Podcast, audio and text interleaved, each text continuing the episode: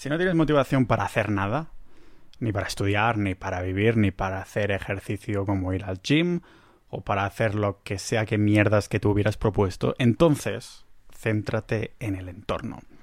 En mis QAs, que son preguntas y respuestas del podcast de la comunidad, alguna vez me, me, ha tocado responder la pregunta de ¿cómo tienes tanta motivación para hacer tantas cosas y cosas así? La respuesta es que no la tengo.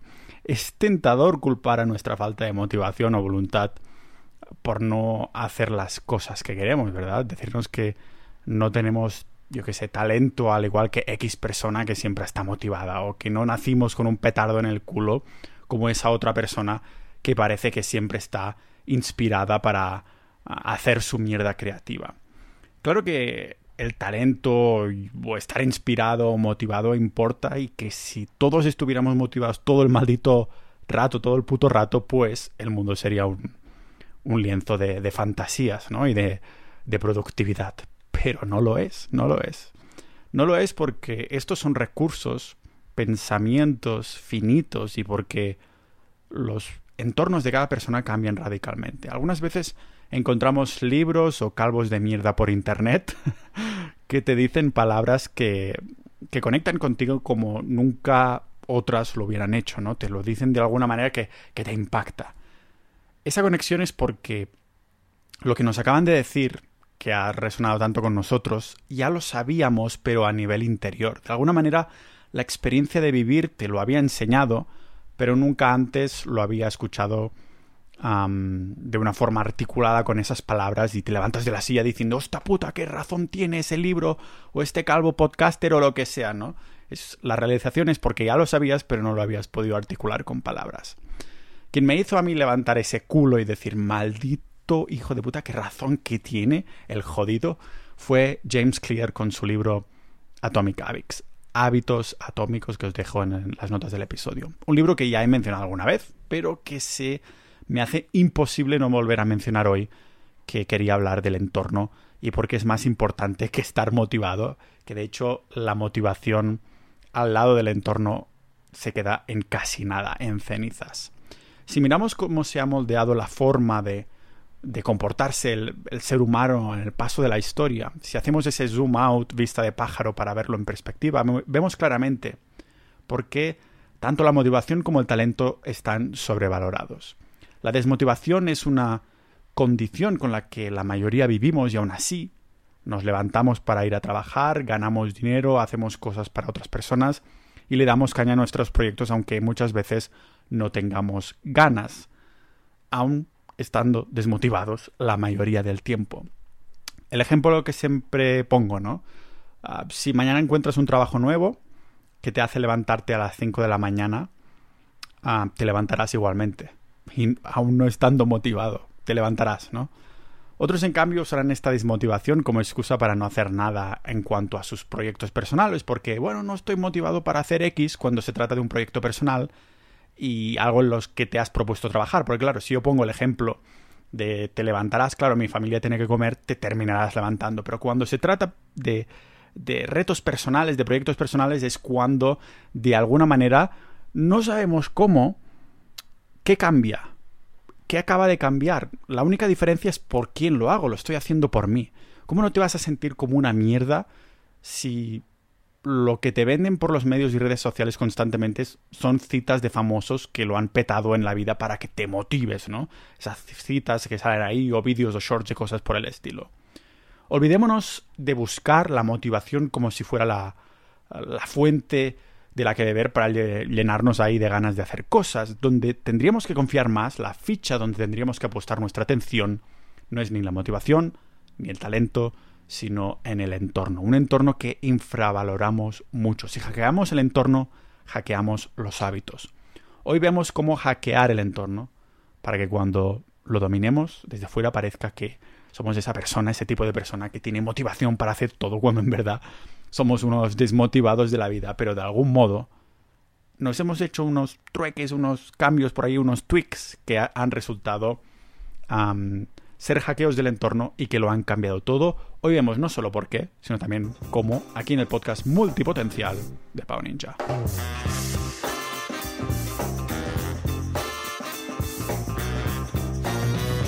Este podcast se mantiene libre de patrocinadores, independiente y objetivo, bueno, lo que sea que considere objetivo, ¿no? Ah, gracias a los miembros de Sociedad.ninja, la comunidad del podcast, que somos la hostia porque lo digo yo. es como una, imagínate una especie de mastermind de los distintos temas que tratamos aquí. Que sí, que a veces hay fiscalidad, que a veces hay dinero, pero que también hay carnismo, que también hay cosas de productividad, de negocios online. Es un, 300, un grupo 360 Ah, que la verdad está, ah, está en llamas, en el sentido de lo activos que estamos, los recursos que ponemos ahí y todo lo demás. Por menos de lo que os cuesta un vuelo transatlántico a Colombia al mes, que es donde estoy ahora mismo, desde hace dos días, aún voy con jet lag, pero voy con un montón de energía aquí en Colombia, por menos de lo que cuesta un billete de estos, incluso por menos de lo que cuesta un billete de Ryanair en dirección Londres desde Barcelona a Madrid, puedes apoyar al podcast, formar parte de la comunidad y entrar en episodios exclusivos. De hecho, muchos de estos episodios últimamente están siendo inspirados por los propios miembros de, de Sociedad Ninja, no solo por los episodios que hacemos con algunos miembros en exclusiva para dentro de la comunidad, el podcast privado, sino que también episodios en abiertos como el de hoy. Hoy le dedico al compañero Lin SMS porque hablaba el otro día de de que joder, que quería hacer ejercicio, pero que no está motivado y nada por el estilo, ¿no? Entonces dije, hostia, tengo que exprimir ese apartado de, del libro donde se habla tanto del entorno y por qué yo creo que cuando soy más productivo, cuando hago más cosas, es 100% por el entorno. No es casualidad que cuando me cambio de país, como ahora en Colombia, y, y no conozca a nadie, que sí, que te abres ahí una aplicacióncita, cosas así, cosas de estas, pero cuando no conoces a nadie, dices, coño, foco, coño, entorno, te rodeas, te cambias el entorno en, en, no en absoluto, o sea, al contrario, por completo, ¿vale? Estar motivado es un lujo, es un lujo que además es finito, por eso es un lujo, porque es escaso.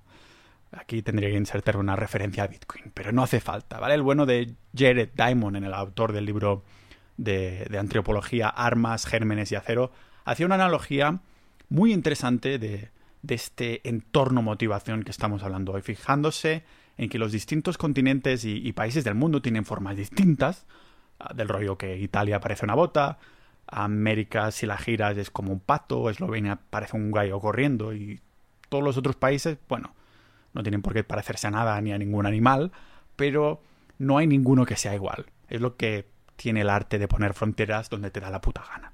Y me diréis, muy bien, Pau, ¿qué, tienen que ver las malditas formas de los países con la motivación y el entorno? Pues que el bueno de Jared hacía esta analogía para enseñarnos cómo fue el entorno lo que dictó la dirección de la humanidad con un invento que lo cambió todo, la agricultura. La agricultura tomó distintos ritmos de expansión en cada continente según las formas aleatorias de los países. ¿Por qué? Pues porque cuando el mejor, peor invento de la humanidad, la domesticación de las plantas. No voy a entrar en dietas carnívoras y cosas por el estilo. Ya he hablado de lo que pienso de la agricultura. Pues cuando ésta se empezó a expandir por toda la tierra, a los esclavizados campesinos les fue más sencillo extenderse por las rutas del oeste que no del norte a sur. Es una cuestión de logística y, eficiencia, porque las zonas de, las de la misma latitud, es decir, en horizontal, comparten el mismo tipo de clima, estaciones del año, horas de luz y litros de, de agua, de lluvias. Y claro, no te ibas a ir a experimentar con cultivar una lechuga a la Atlántica. ¿Atlántica? Es una. Creo que acabo de inventar una palabra nueva. Antártica o Atlántida, iba a decir, no sé. No ibas a ir a plantar una, una, lechuga con Aquaman. No, me refería a la Antártica, coño. Así ya sabías que, que esa lechuga iba a crecer en un solo sitio con las mismas exactas condiciones. Los agricultores, tanto asiáticos como europeos, dominaron estos cultivos cultivándolos en horizontal, ¿vale? Expandiéndose de Francia a China, no de Francia a Sudáfrica. Puedes ser el mejor puto agricultor de la historia que ha vivido nunca en la faz de la Tierra, pero buena suerte intentando hacer crecer sandías en Alberta, en Canadá. Por cierto, creo que pasé por ahí en 2012. Buen sitio, buen sitio.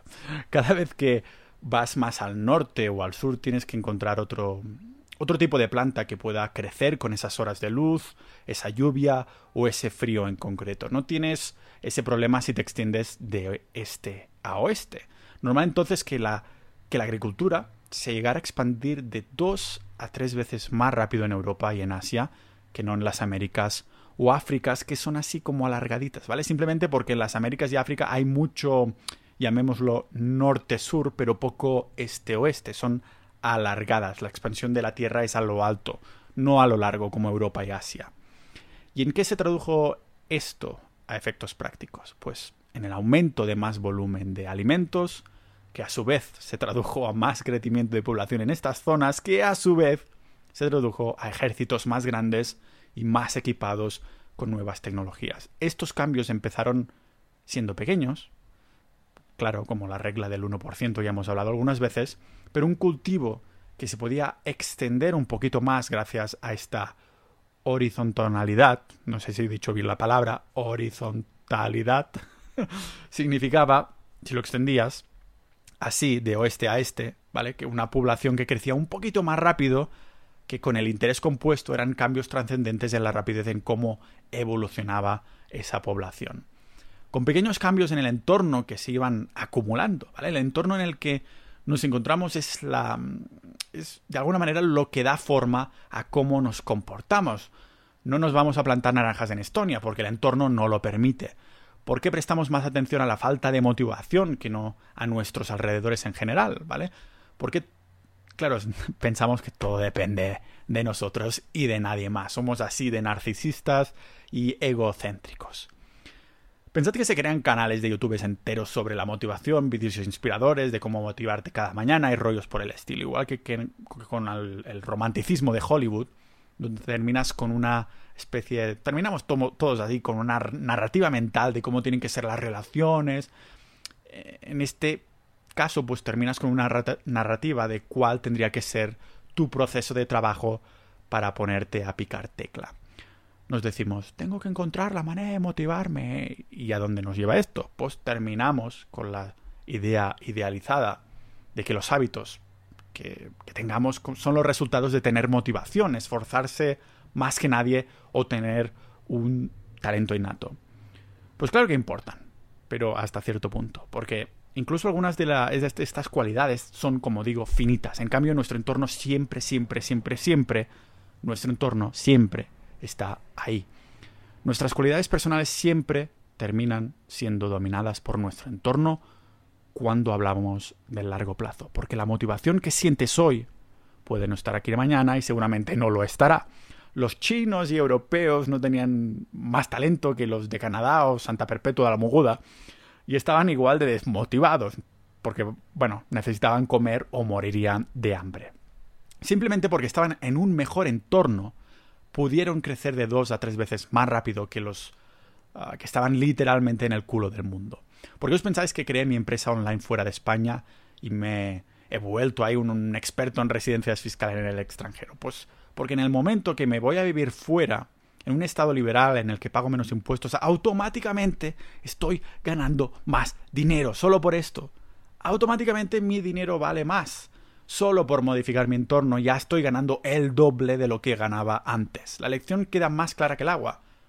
Céntrate en mejorar tu entorno. Olvida las putas milongas motivacionales. Es irónico además porque esto tal vez te está motivando un poco, pero no importa, ¿vale?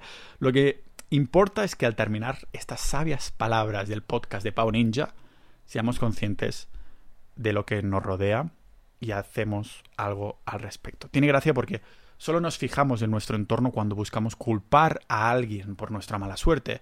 Si pagamos muchos impuestos es culpa de la agencia tributaria, si nos quedamos sin, sin trabajo es por la maldita economía por los putos políticos, si el Barça pierde un partido es por culpa del árbitro o X jugador, no me sé ninguno, por eso no puedo decirlo de ejemplo, o si llegamos tarde al trabajo o al curro es por culpa del tráfico, claro. Pero fijaros que cuando las cosas nos salen bien, no podemos evitar colgarnos medallas. La chica me ha dado el número porque he guiado la conversación como he querido. Estoy hecho un fucker, ¿no? He metido esta canasta porque soy un crack que se, le da bien lanzar o he pasado mucho rato lanzando, ¿no? Si llego temprano es porque soy innatamente puntual y organizado. Si gano mucha pasta es porque soy el rey del emprendimiento. No, amigo. Nuestro entorno potencia tanto lo bueno como lo malo. Por esto las personas que se adhieren a los hábitos y hacen cosas sin depender de la motivación son los que tienen entornos que facilitan estos comportamientos. Aquellos que parece que estén subiendo una montaña continuamente y dan la sensación que luchan con su motivación o contra su motivación, voluntad e inspiración constantemente para hacer cosas, en verdad, están delante de un problema de entorno. Hace poco, en el episodio 37, sí, el episodio 37 de, de Sociedad Ninja, los episodios exclusivos para miembros, mencionaba esa manera que tengo un, mantra que muchas veces me repito y es el de hemos venido a jugar, que salió ahí con un viaje en Letonia para hacer de game con mi amigo Andrés también, que conocí gracias a Sociedad Ninja. Si has venido a jugar a una partida del LOL, del League of Legends, o de World of Warcraft, o de Outer Ring, porque quieres ganarla a toda costa, porque te has apostado pasta o lo que sea, el mejor enfoque será asegurarte que estás jugando con personas más malas que tú. Fijaros que los jugadores de cartas de, póker que conocí en Estonia tenían horarios nocturnos de, de búho, porque ganaban más dinero a esas horas, porque es cuando están conectados los chinos que no tienen ni idea de jugar, que tienen mucha pasta y meten ahí ah, toda su pasta y la pierden, ¿no? Con, con esta gente, estos españoles exiliados a Estonia, que construyeron, por cierto, un entorno mejor para cobrar más jugando al póker. Construye un entorno favorable para que ganar sea lo más fácil posible. y ya, me, sé que me diréis, ¿eh? todo esto tiene mucho sentido, Pau, pero dame algo que pueda hacer y no solo pensar. Gracias, Ninja Invisible. Estoy totalmente de acuerdo contigo. Las palabras no son nada, no sirven de nada si no van acompañadas de acciones. Acciones que nos tocará hacer nosotros, o la otra opción será culpar a lo que nos rodea. Lo primero que haríamos sería automatizar la toma de buenas decisiones de nuestro entorno. En el momento de deciros todo esto, estoy soltero ah, y sabéis dónde os hablo, desde Colombia. Si estoy en una época de mi vida que quiero aprovechar el máximo, no tener pareja, ¿os pensáis que me voy a quedar en mi puto pueblo catalán de 40.000 habitantes? No, joder, me voy donde yo, como soltero, tenga más valor y pueda hacer de game, ¿vale? eso de, de game era entrarle a las chicas desconocidas por la calle, ¿no? Donde mis posibilidades de éxito serán mayores, hackeo el entorno. ¿Por qué me quiero ir a Siberia este verano? Pues porque me gustan las eslavas y en verano no hay ningún extranjero en Siberia. Sería de gilipollas que me quedara en mi maldito pueblo súper motivado para entrar a chicas atractivas por mucho talento para sarjear a chicas que pudiera tener. No, me creo el entorno donde pescar sea más fácil, no donde vayan todos los pescadores, ¿vale? Lo mismo hago cuando quiero ser productivo y me veo atacado constantemente por la atención de las redes sociales, una trampa a la que caemos todos, incluso sabiendo que están hechas para engancharnos. Por eso las redes sociales tienen equipos de psicólogos ah, trabajando especialmente para que pasemos el máximo de tiempo en Instagram, Twitter o TikTok. Sí, podría intentar gastar mi energía finita de fuerza de voluntad para no mirar o no abrir las redes sociales y entonces como intentar compensar esta fuerza de voluntad con una motivación que tendría que ser muy alta para trabajar en X proyecto. La otra opción, en cambio, es hackear el entorno. Un entorno en el que no puedas tener acceso a estas redes sociales. O no tener perfiles sociales, o tenerlos, pero no tener la app instalada. Y si quieres publicar algo, pues te la tienes que instalar y desinstalar cada vez o utilizar softwares como el de Freedom, que os dejo las notas del episodio, en el que tú eliges la franja horaria donde se te bloquean las redes y simplemente no puedes entrar ni en tu móvil ni en el ordenador, ¿vale? Decir de 8 a 8, pues no puedo entrar ni a Facebook, ni a Twitter, ni a Pornhub, lo que sea, ¿vale? Otro ejemplo, no sé si Pornhub es una red social, da igual. Otro ejemplo que me mola, sé que hay comentarios, eso sí, como os decía, otro ejemplo que me mola es un estudio que citó el bueno de James, en el que los sujetos que querían perder peso simplemente lo único que hicieron fue cambiaron sus platos de la cocina por otros. ¿Cuál era la diferencia de los dos tipos de platos? Pues que los nuevos tenían más pulgadas. Perdón, menos pulgadas. La diferencia entre los dos, los platos anteriores y nuevos, simplemente pulgadas, ¿vale? Los nuevos tenían un par de pulgadas menos, lo que hizo que sin darse cuenta, aunque su seguro que algo notó, es que comieran un 22% menos de calorías que con estos platos más pequeños. Claro que hay cosas que no podemos automatizar, pero las podemos hacer obvias. Hacerlas obvias para mm, entrar en la corriente poco a poco, casi sin, darnos cuenta o sin tener la, presión o la intención de entrar o de que hay que cometerse algo, sin tener esta presión. Me refiero a que si tu ambición es, yo qué sé, ponerte bueno o desnudo, como yo, por eso voy al gimnasio, no te vas a apuntar a un gym que está a dos horas de tu casa. No, te vas a montar una sala de gimnasio en casa si puedes, o vas a apuntarte a uno que esté de paso entre la oficina y la cafetería, por ejemplo, ¿vale? Pero aún lo puedes hacer más obvio. Puedes prepararte la ropa de fitness del día anterior, de modo que durante todo el día vas ya vestido de fitness y preparado para ir al gimnasio. Te vas a sentir como un gilipollas, como un retrasado si no terminas yendo. O si te propones ir a correr, no te vas a mentir diciendo lo motivado que estás cuando el despertador suene, ¿no? Y las legañas ahí se te estén pegando en la almohada junto también con tus ganas de morirte. No, te pones las zapatillas y los joggers, los joggers de Arma Blanda, armablanda.com, que se pueden comprar en la tienda oficial de tienda.ninja. Te pones las zapatillas y los joggers al lado de la cama, de modo que sea lo que te vayas a vestir sí o sí. ¿Que trampeas y saltas al vestidor a vestir otra cosa? Pues pones un maldito candado en el vestidor y le dices a tu mujer que ponga ahí a la contraseña y que no te lo diga. ¿Que quieres aprender a tocar el violín? Pues te lo pones en medio de la sala de estar para que lo veas cada maldita vez que tengas libre y estés por ahí ah, no haciendo nada. ¿Por qué os pensáis que tengo mi un montón de trastos de podcast cuando podía grabar con el móvil y ya está? Pues que me lo pongo ahí en el medio y siempre digo, venga, vamos a grabar un capítulo y yo, ¿vale?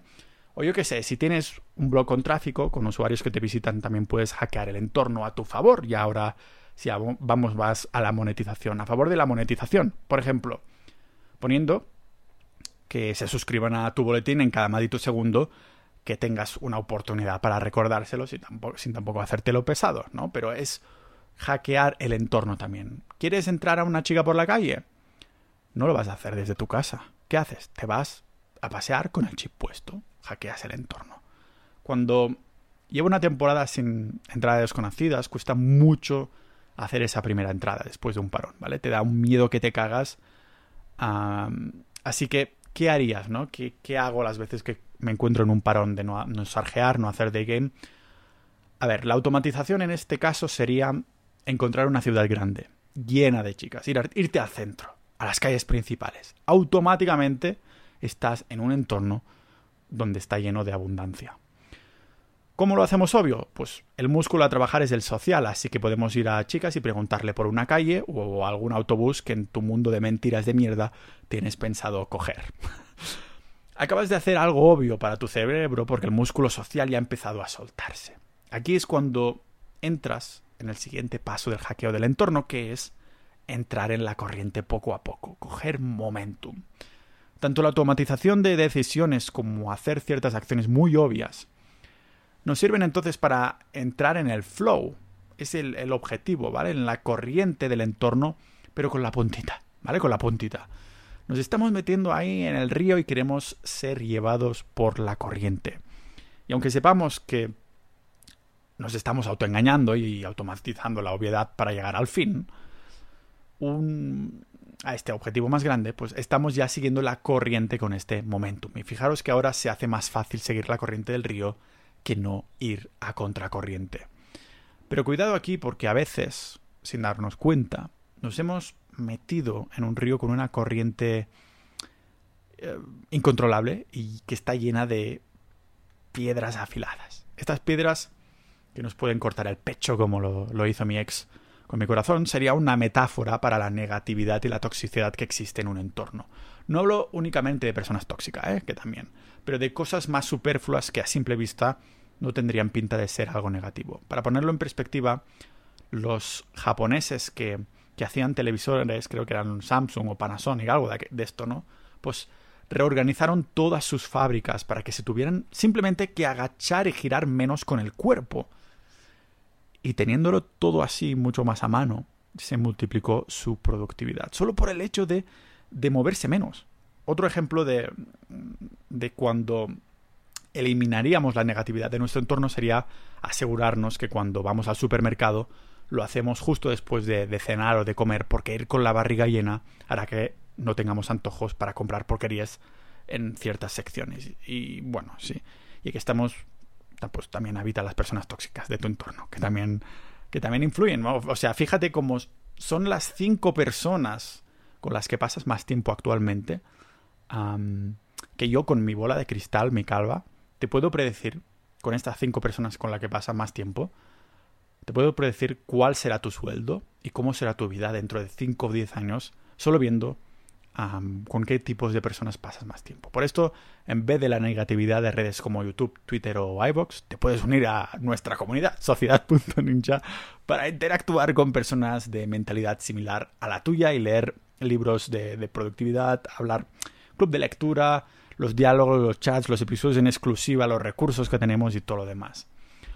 Hoy, ahora que me encuentro día 2, desde hace relativamente poco aquí en, en Colombia, era una de estas realizaciones que en las 11 horas de vuelo tuve, ¿no? Hostias, ya ves, el apartado de entorno de James Clear. Y un amigo mío que lo tiene, tiene un entorno súper hackeado es el compañero Mayo Luna, que siempre me lo comenta, ¿no? De, de, cosas que tiene por ahí.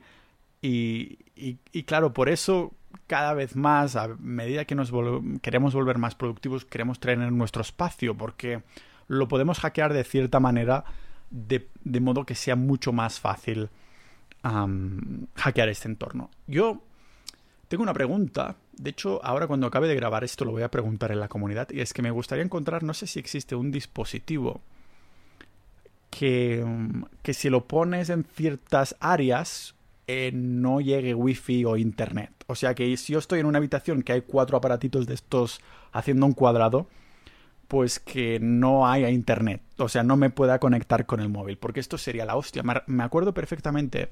Mirad, una de las cosas que yo quería mejorar eran mis horas de sueño, siempre lo he hecho, por esto tengo el Aura Ring. Pero con lo que luchaba más era con las dos horas antes de irme a dormir, de no ver las putas pantallas azules que son precisamente las que te sacan el sueño profundo, que es el más reparador para masa muscular, para células y cosas por el estilo. El REM es más cognitivo, cerebral, pero este, el, sueño profundo, es más de esto, ¿no? Células, reparación muscular y demás. Entonces, en esa época tenía acceso a una casa familiar, estaba en mi pueblo, pero una casa familiar que no había ni luz activa, no había ni agua, no había ni gas y lógicamente, si no hay nada de esto, pues no puedes tener internet. Así que lo que hacía, estaba a 10 minutos de casa de mis padres, era cada noche irme a dormir ahí y lo único que me llevaba era mi, Kindle, mi ebook, para leer una hora y media antes o, algo así de ir a dormir. No tenía más cojones. No podía scrollear infinitamente por Instagram o Twitter y cosas por el estilo. ¿Por qué? Porque en esa época llevaba ya tres años sin datos en el móvil. Entonces, claro, no tenía más cojones. Eso es otro ejemplo del hackeo del entorno. De las mejores horas de sueño que he tenido, ¿vale? Del tiempo en el que he leído más. También solo por cambiar esta cosita, por caminar 10 minutos y, cambiar mi habitación, entre comillas. O sea, ir a dormir a un sitio que lo único que había era una cama que da un poco de, miedo, eso sí, ¿no? Eh, daba un poquito de mal rollo. Y si tenía que ir al baño, pues pillaba, tenía pozo aún esta casa, así que se aprovechaba y, tiraba la agua del pozo al, al, váter, que no tenía agua y así se iba todo abajo. O sea que estaba todo calculado, no os preocupéis. Pero sí, el hackeo del entorno. Y eso sería todo. ya está, con esto y un bizcocho. No. que pensad, ¿no? A mí me cuesta a veces seguir pensando, hostia, hoy por qué no he hecho nada. Y claro, si eres proactivo y piensas, no he hecho nada, ¿dónde has estado? ¿Qué había por ahí? Por eso me voy a las cafeterías. Me voy a las cafeterías porque en las casas hay distracciones constantes. Cuando haces una inversión de cambiar tu entorno para algo en concreto, ya solo con esta inversión ah, de tiempo o de recorrido, cosas, las dos cosas, ¿no? Físico, porque claro, estás caminando por eso me concentro mucho más en cafeterías, con esa cosa, esa única cosa que me quiero centrar en ese día que acostumbra a ser el podcast. Y si queréis dar soporte, sociedad.ninja, nos veremos dentro y gracias por apoyarme. Nos vemos en el próximo episodio de este maravilloso podcast multipotencial de Pau